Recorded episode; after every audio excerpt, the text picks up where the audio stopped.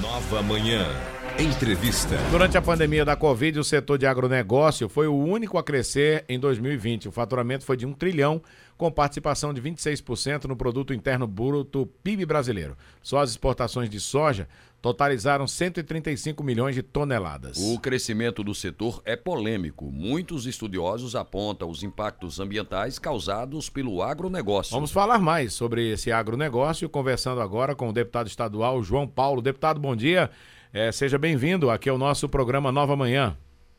Bom dia, Rony Filho. Bom dia, Irã Cavalho. É uma alegria nesta manhã estar com vocês aí da Rádio Cultura.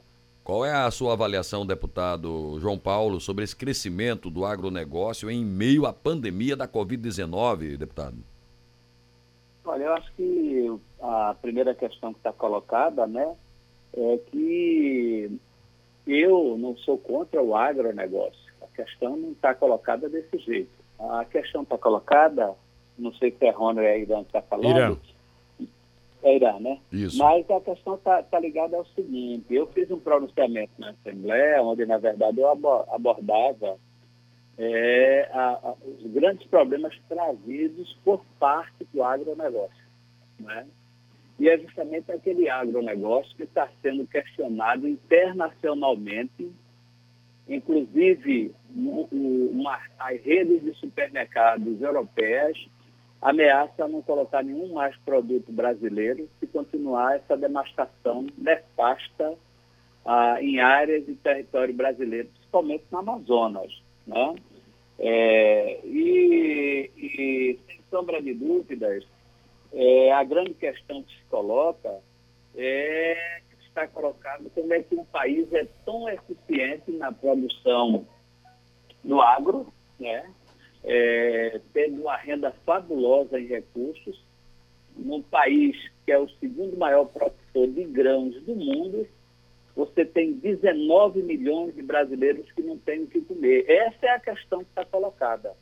É a questão central das nossas críticas, é o envenenamento no meio ambiente, e aí não é todo o agronegócio que usa sim, mas boa parte dele, e o fato de nós não termos uma política que possa garantir terra, que possa garantir o produto mais barato para chegar na, na, nas- na mesa da população pobre. Então, como é que se justifica o- o- os altos preços, né, com aumentos estarrecedores no preço do arroz, do feijão, comidas básicas para a população brasileira? Então, é inadmissível que a nossa parte significativa da nossa produção agrícola vá alimentar porcos, cavalos, frangos, né, é, é, no- do- do- em países do exterior e deixando a nossa população com fome. Essa foi a minha crítica e eu ainda não vi nenhuma resposta com conteúdo que pudesse responder de forma é, honesta à formulação das minhas críticas. Ô, deputado, a partir dessa sua fala, o que seria então importante para startar é, esse agronegócio de uma forma mais sustentável? Olha, eu acho que a primeira questão é a necessidade de uma reforma agrária no país, não é? É, de uma agricultura autossustentável. Né? Está aí o exemplo dos sem terras, que alimentou milhares e milhares, e é 80% é, da população é, que consome os produtos nacionais são feitos pela, pelos trabalhadores do MST. Isso, sem sombra de dúvidas, é, é, mostra que nós temos outras formas de produção que pode garantir alimentação barata é, é, e que chegue à mesa de todo brasileiro, que nós não passamos essa vergonha nacional e mundial, que é ser o segundo país mais exportador de grãos do mundo e ter 17 milhões de brasileiros passando fome. Essa é a questão central que está colocada. O, o deputado João Paulo, e de que forma o governo federal, no seu entendimento, poderia interagir nessa questão e, e atender os seus anseios?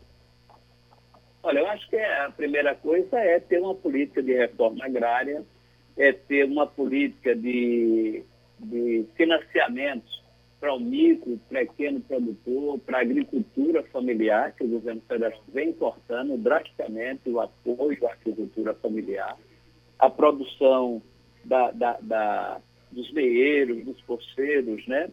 E ter o, o agronegócio como atividade importante também. Agora, desde que ela possa preservar o meio ambiente, possa preservar a natureza e possa ter uma política também direcionada para o consumo interno. Não dedicar parte significativa da nossa produção para exportar alimentos para que animais possam ser alimentados é, em, em, em outras nações.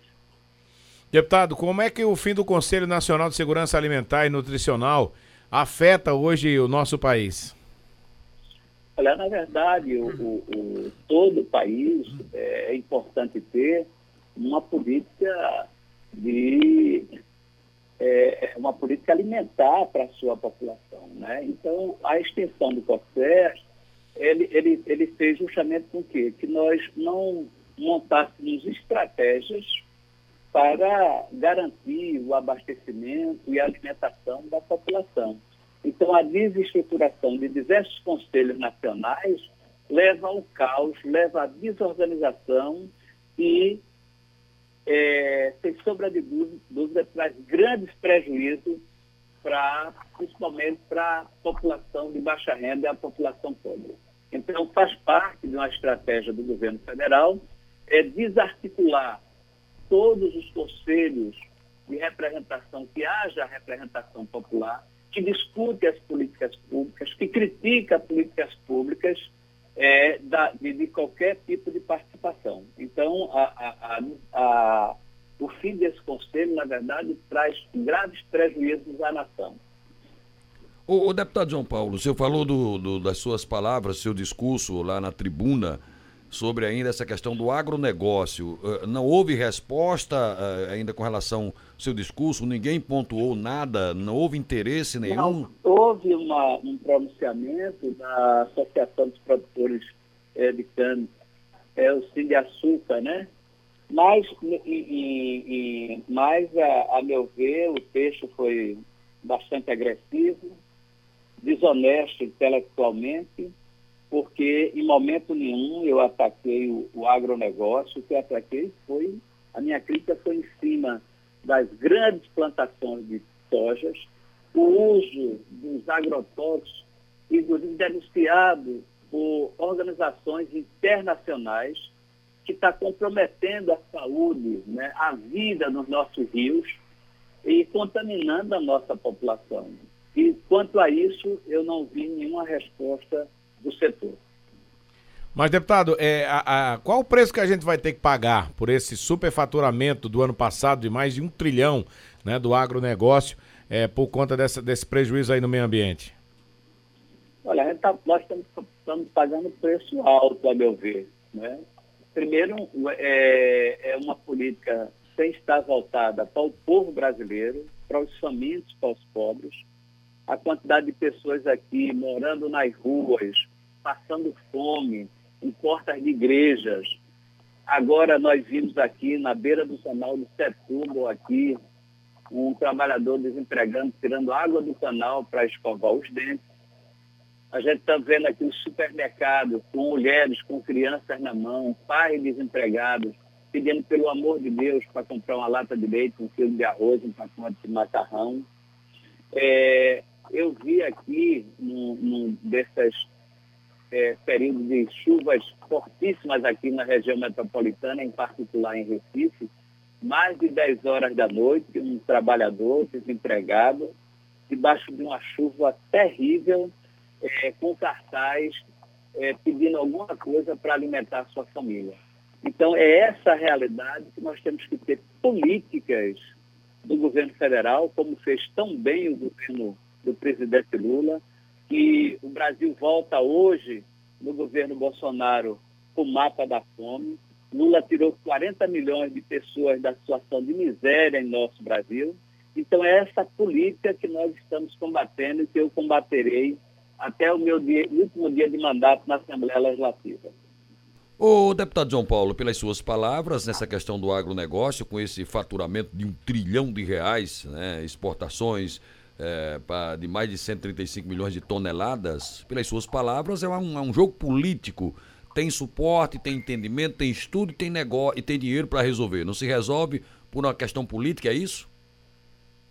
É, é uma questão eminentemente política. Né?